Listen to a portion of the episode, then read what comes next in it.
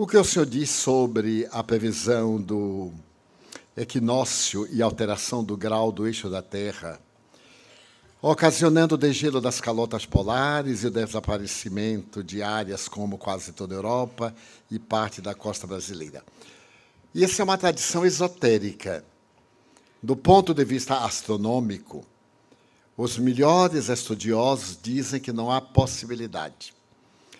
Quando houver a verticalização dos planetas, como acontece periodicamente, haverá alguma mudança. Mas a questão, do ponto de vista da astronomia, ainda não é viável. Como o Espiritismo vê e explica o autismo e como podemos ajudar os autistas? O Espiritismo elucida que o autismo, genericamente, como os transtornos esquizofrênicos, as degenerescências nervosas, as anomalias fisiológicas, a anencefalia, a ausência de cérebro, a hidropsia e outros tantos processos dessa natureza são frutos da reencarnação. Em alguns desses casos, a pessoa vem com as marcas do suicídio que praticou na existência passada. Imaginemos que eu aplico um tiro na minha cabeça. Eu destruo o corpo e perturbo o perispírito, o corpo astral. Quando eu me for reencarnar, esse perispírito, esse modelo organizador biológico, vai plasmar um cérebro deficiente. Se eu dou um tiro no coração, eu me reencarno com uma problemática cardiológica. Se eu aspiro um tóxico, e então reencarno com problema digestivo ou pulmonar. De acordo com o tipo do meu suicídio, eu gero uma problemática muito grave. E os pais? Foram pessoas indiretamente envolvidas naquele drama. Imaginemos. Eu sou uma pessoa de pele branca e quero casar-me com alguém de pele negra, marrom, amarela. E os pais impedem, como era comum no passado. Não tendo resistências morais, eu opto pelo suicídio. A decisão é minha, mas os fatores que contribuíram foram dos meus pais. Eu reencarno na mesma família para juntos resgatarmos eles a intolerância e eu a imprevidência. No caso do autismo, falando em tese, normalmente o autista de hoje é um suicida de ontem ele reencarna com limitações. Quer fazer? Amar. Porque ele tem limite, mas ele tem um cérebro perfeito e tem um tipo de raciocínio lógico. A cinematografia internacional tem apresentado películas de grandes autistas que são verdadeiros gênios. E os americanos têm narrado vidas de pessoas absolutamente destituídas de parte do cérebro e que são grandes gênios. Eles até denominam como gênios deformados. Então, aqueles que convivem com autistas, tratá-los naturalmente, com muito carinho. Se eles estiverem na fase agressiva, porque às vezes é um autista agressivo, é necessário a medicação para acalmar o sistema nervoso. Mas se não for um tipo agressivo, for um tipo introspectivo, trabalhar para que ele saia daquele mutismo, daquele silêncio. E isso nós conseguimos com resultados expressivos. Como podemos ajudar aqueles que desencarnaram por opção própria e não se querem, não se dão conta do que aconteceu com eles? São suicidas. Poderemos ajudá-los orando por eles. Porque o suicídio é um dos crimes mais cruéis que nós cometemos. Primeiro, é um ato covarde. Depois, é um ato de ingratidão. A pessoa tem um namorado, uma namorada que larga e se mata. E aqueles que o amam? Então a pessoa é sumamente egoísta. Porque com seu ato vai ferir os que ficaram. É um ato de terrível rebeldia e de ingratidão. Então, se eu tenho uma decepção, eu tenho que lutar para vencer a decepção. E não destruir o corpo, porque a decepção continua. E eu vou magoar todos aqueles que me amam, que confiam em mim. Então, o suicida sofre muito. Primeiro, despertam, não morreram, não se viram livres do problema.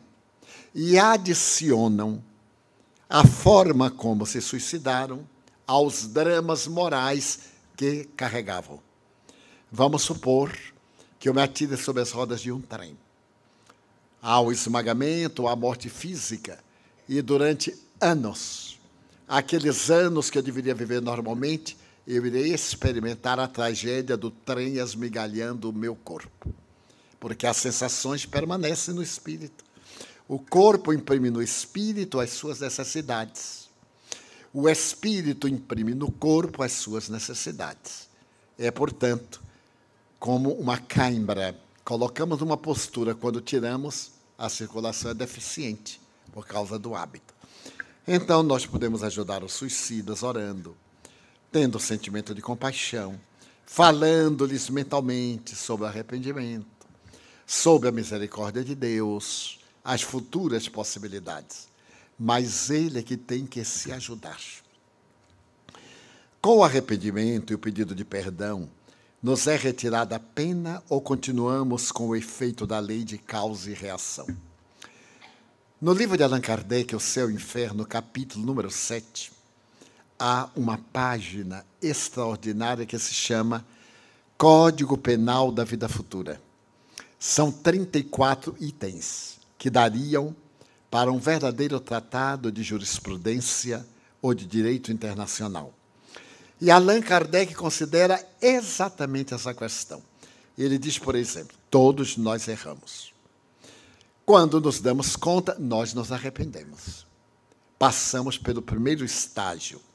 Ao nos arrependermos, nós sofremos expiação. Mas isso não basta. Depois que nós nos arrependemos, então o que fazemos? Pedimos desculpas. Mas isso não basta é necessário anular o mal que nós fizemos, através do bem que possamos fazer. Então, eu ofendi alguém e peço-lhe desculpas. É um ato generoso. O outro me desculpa, mas eu continuo em débito. Eu tenho que fazer um bem para que anule o mal que eu fiz. Eu vou ao banco e peço um empréstimo. Então, na hora de pagar, eu não posso. Eu digo, gerente, tenha paciência, me desculpe. Ele desculpa, mas eu continuo devendo. E eu só me reabilito quando cessar o meu débito. Então, o que posso fazer? Eu digo ao gerente, eu devo mil dólares.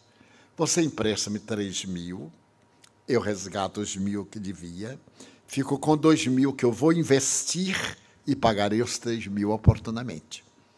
Se ele for um gerente hábil, ele concorda porque dá uma outra oportunidade. Então eu faço mal, arrependo-me, procuro reabilitar-me. Se o outro me perdoar, ótimo para ele. Eu continuo devendo. Se não me perdoar, pior para ele, que passa a ser devedor. Porque é da lei. Nós temos o dever de perdoar o nosso próximo. Mas nós temos a obrigação de nos reabilitarmos perante o nosso próximo. Porque eu desencaminho uma pessoa. Vamos colocar isso em termos muito práticos. O homem seduz uma jovem e atira na prostituição. Ele se arrepende, mas ela continua prostituta. Todos os danos que lhe advenham, ele tem responsabilidade. Então, o que ele vai fazer? Tentar reabilitá-la. Mas ela já se acostumou, não quer. Agora o problema é dela.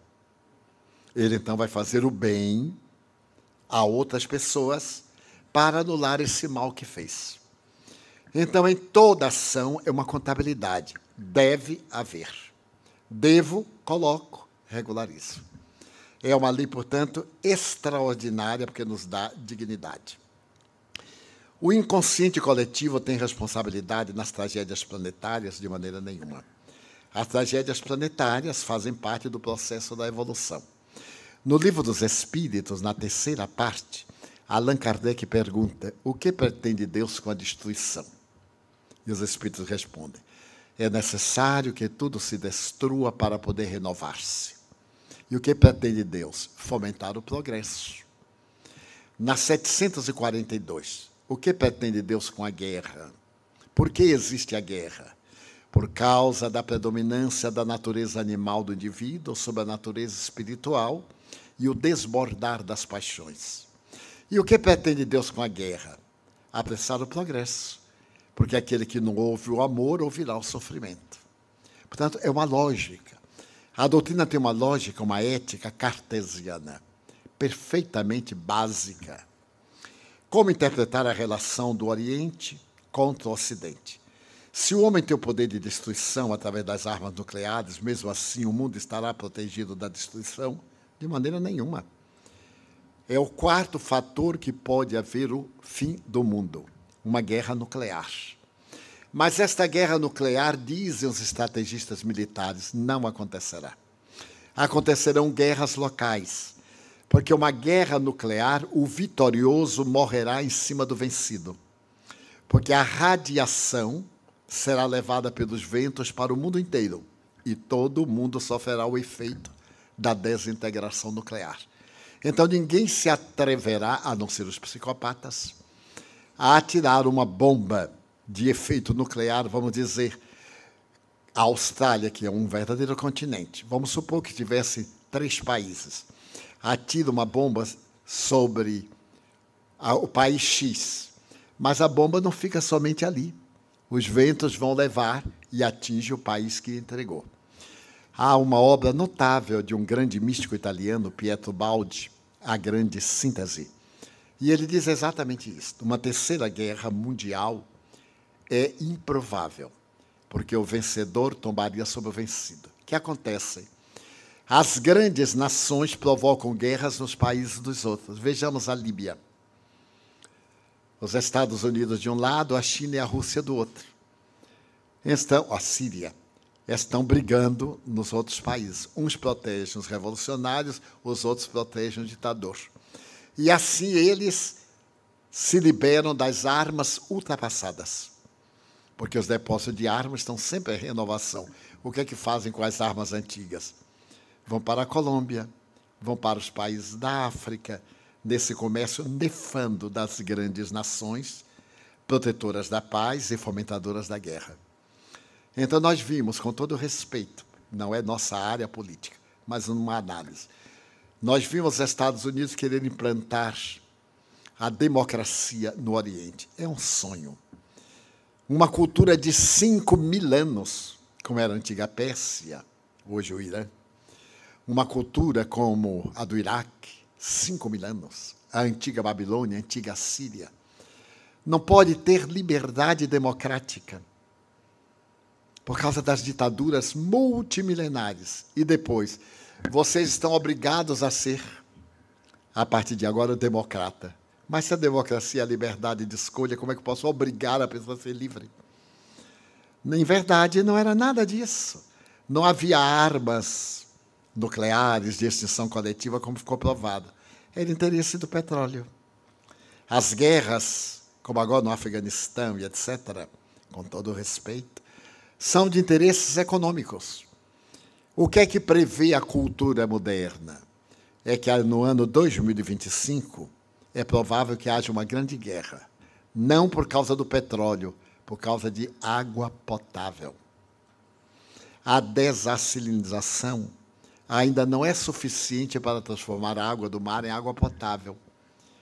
Dubai, Abu Dhabi e outros já conseguem um pouco, mas não é suficiente. Então é necessário que nós economizemos água. Estamos sendo advertidos pelo ecossistema porque três quartas partes do mundo são aquosas, mas não água potável. No nordeste do Brasil tem o maior lençol de águas do mundo, salobra. Portanto, é mesmo que não ter. Dessa forma, a relação do Oriente com o Ocidente vem desde a Idade Média a grande responsabilidade é das cruzadas, o ódio ainda é das cruzadas. Quando os europeus foram defender a sepultura de Jesus, que era vazia, defender um túmulo que não tinha nada. Será que eles foram defender o túmulo contra Saladino e outros? Ou foram furtar os tesouros orientais? Então eles vieram para o, ocidente, o Oriente, trouxeram as terríveis enfermidades do Ocidente e levaram a sífilis, a gripe, a tuberculose, que não eram doenças do Ocidente. O tracoma, que é uma doença típica do deserto. Nós pegamos durante as cruzadas. O próprio Francisco de Assis, quando ele veio, ele pegou tracoma, graças à ardência do sol no Egito. Segundo estatística, por ano, 2 milhões de pessoas dessas áreas contraem o tracoma. É uma doença que cega. A cura é remota. Então, essa relação, esse ódio, é milenar. É uma suspeita milenar. Mas numa nova era, quando nós demonstrarmos os nossos sentimentos que não há Oriente, não há Ocidente, que tanto Maomé como Jesus são missionários de Deus, como Buda, e como tantos outros, Akhenaton, Confúcio, e tantos outros missionários, o que importa é Deus, é o amor. Então desaparecem as nossas paixões e Oriente e Ocidente se darão as mãos. Evoluímos das duas dimensões da vida. Necessariamente temos que saldar os débitos terrenos enquanto encarnados. Também encarnados podemos saudá-los no plano espiritual? Não. Nosso resgate é na terra porque foi aqui que nós cometemos os delitos. No mundo espiritual, nós formulamos planos, adquirimos recursos, mas temos que reencarnar para passar pela experiência de laboratório, porque senão ficaria muito cômodo. Nós cometemos o crime aqui, desencarnamos e fora da matéria, em outras condições, nos liberávamos.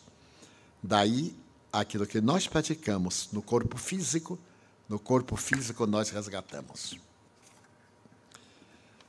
Estamos entrando em uma nova era, uma era de crianças mais desenvolvidas que a nossa, e que com certeza nos trarão ou ajudarão a um planeta melhor. Por isso, muitas crianças estão vindo. O que acontece então com as crianças que vêm, mas não chegam a nascer?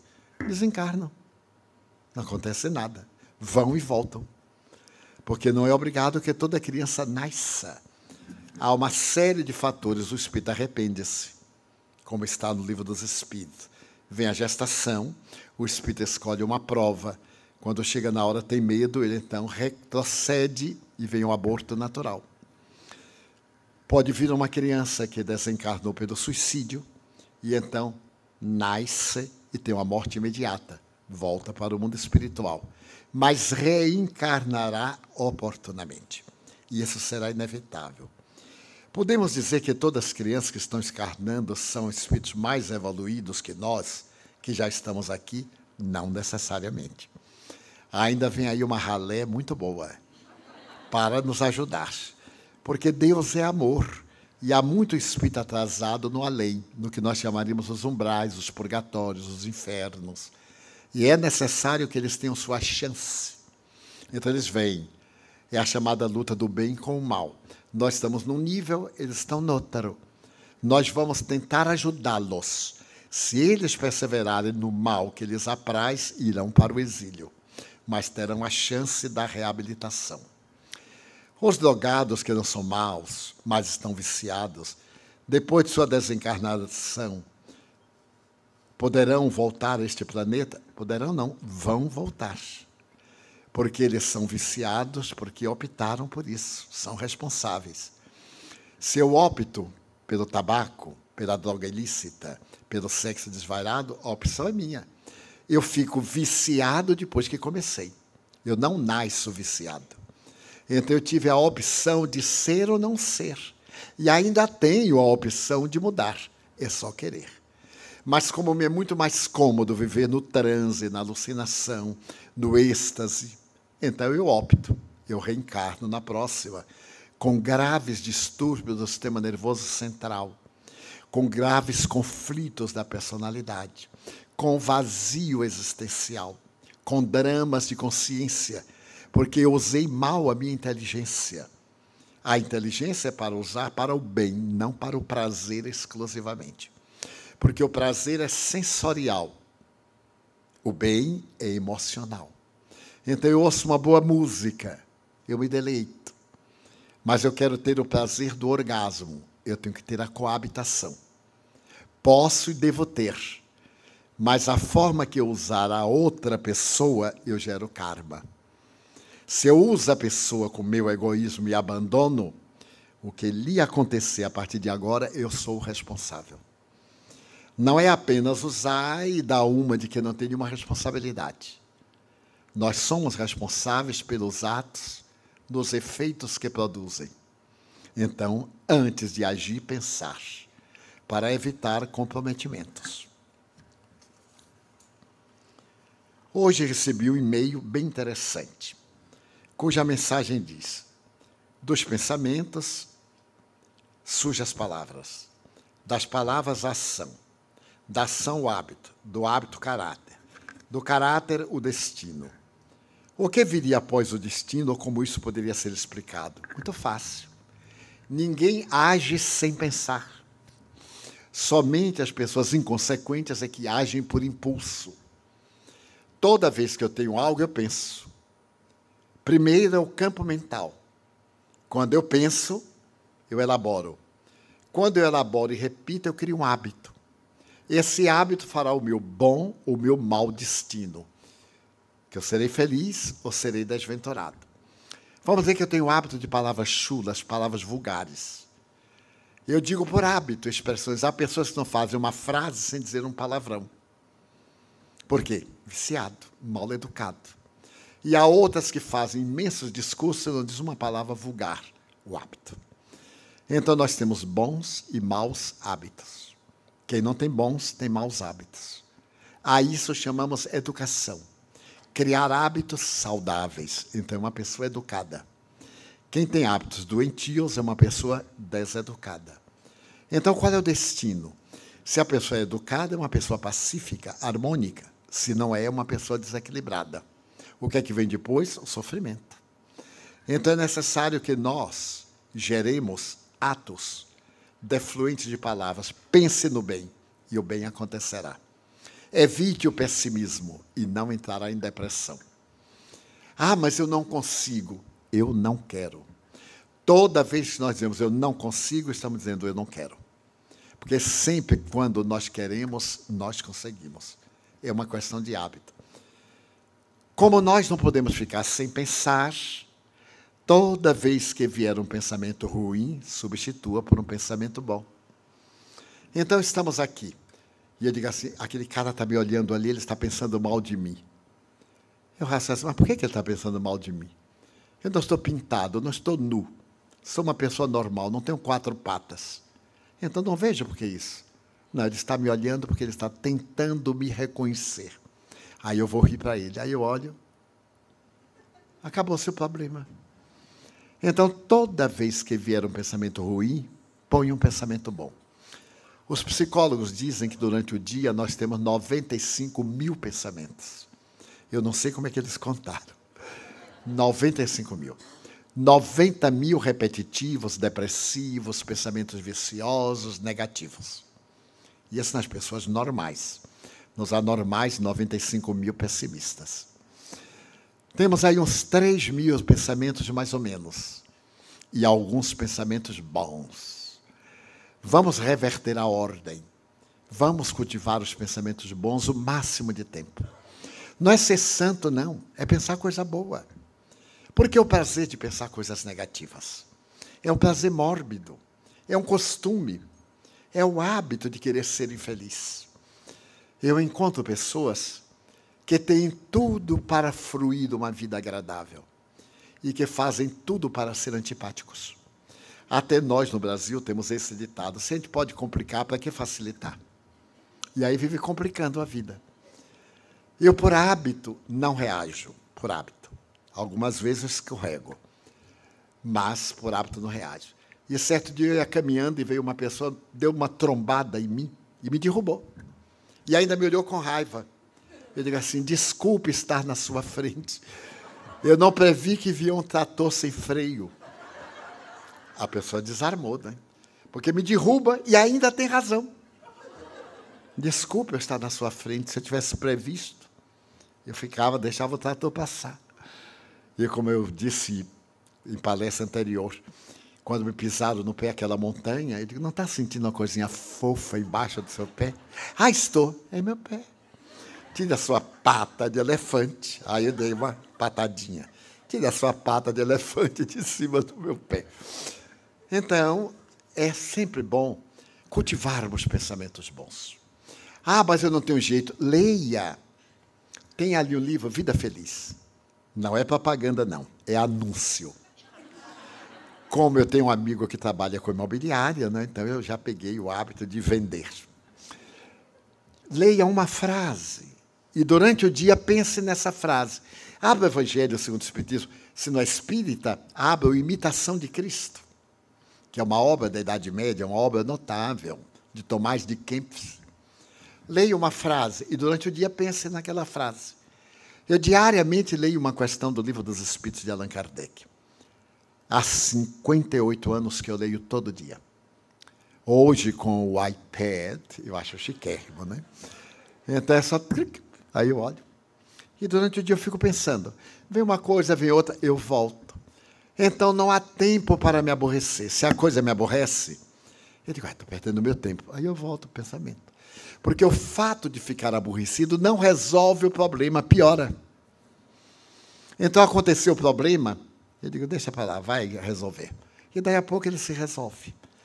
Então é muito fácil encontrar a nossa plenitude.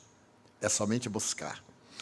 É possível passar uma encarnação com obsessão sem saber e saber somente quando passamos para o outro lado? É sim. Há muito mais gente obsidiada do que pensa. Porque nós vivemos num mundo de vibrações. Os semelhantes se atraem, os contrários se afastam. É uma lei da física. Todo semelhante se atrai. Vivemos em sintonia. Se eu tenho uma vida depravada, eu vivo cercado de espíritos vulgares, então eu sou um obsidiado. Se eu tenho uma vida saudável, eu sou inspirado por espíritos bons, então eu sou um inspirado. Estamos sempre assessorados pelos espíritos. Mas não é tese do espiritismo, não. É o apóstolo Paulo que diz: há uma nuvem de testemunhas. Essa nuvem é de desencarnados. Muitas vezes a pessoa é vítima de temperamento hostil, temperamento rebelde, reações contínuas, ressentimentos, ciúmes desordenados, paixões, e são influenciadas por espíritos maus que se comprazem na prática do mal. Que fazer? Ore mais Medite um pouco. O dia tem 24 horas. 10 minutos para você, o você interno, 10 minutos. Ah, eu não tenho tempo durante o banho. Já que está ali tomando banho mesmo, fico pensando na coisa boa. Durante a hora que faz a barba, ou que cultiva a barba, que penteia o cabelo, ou que não penteia o cabelo.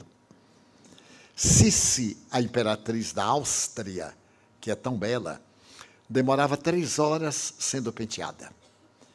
As amas penteavam-na para botar joias três horas. E ela era uma jovem tão inteligente, era imperatriz da Áustria, aproveitava essas três horas do penteado para aprender francês. Então a mestra de francês ia, ficava dialogando com ela, enquanto as amas penteavam-na. Então ela fazia duas coisas de uma mesma forma. Nós poderemos ganhar o tempo. Enquanto fazemos a barba, pensamos numa coisa boa, planejamos o nosso dia enquanto penteamos, é mais do tempo que a mulher perde ou ganha despenteando o cabelo. Eu tenho um caso muito interessante. Aconteceu em Hollywood. A moça ia ter um casamento e deixou para pentear o cabelo no sábado pela manhã, porque o casamento era tarde. Mas no sábado pela manhã, todas as mulheres vão ao salão, porque sábado à tarde tem que estar bonita para de noite, para domingo e etc. E então ela vai a um salão, não encontra vaga, vai a outro, não encontra vaga, e chegou em casa descabelada. O marido disse: Nossa, ficou bonita, quem foi que penteou?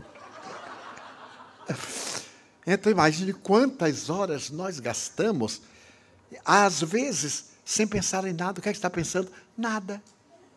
Pense numa coisa boa, preencha a hora. Quais os pontos fundamentais para enfrentar melhor nossa solidão neste plano. A melhor técnica é ajudar o outro. Se você é solitário, torne-se solidário. Quem é solidário não vive solitário. Se eu estou na solidão, eu vou visitar um asilo de velhos.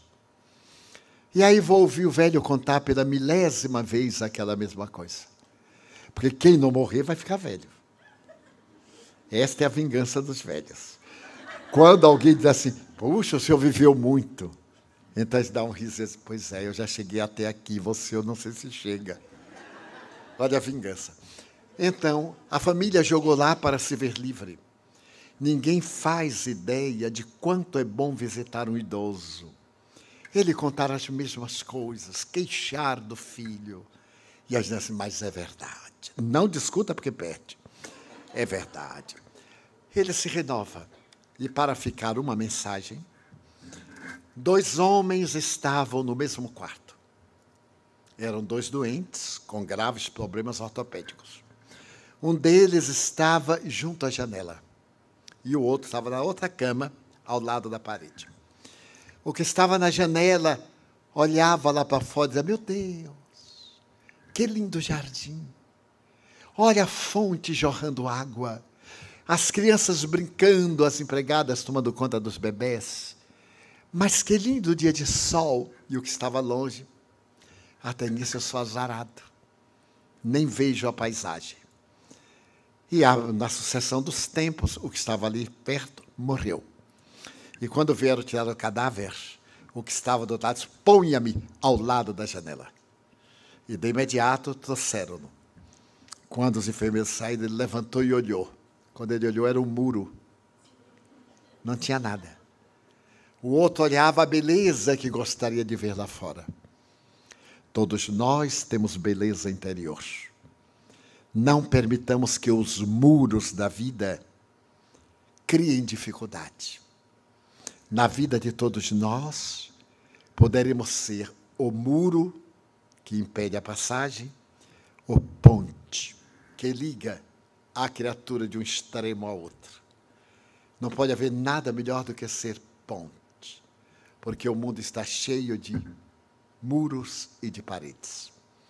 Como é o nosso último encontro público, Desejamos agradecer a Glória Caloroi, sua equipe, aos trabalhadores da Casa dos Franciscanos, do Joana de Cusa, agradecer a gentileza de todos que realizaram este magnífico trabalho, dos que são generosos, levando-nos, trazendo-nos, e principalmente dos senhores, sem cuja presença não teríamos oportunidade dessas reflexões.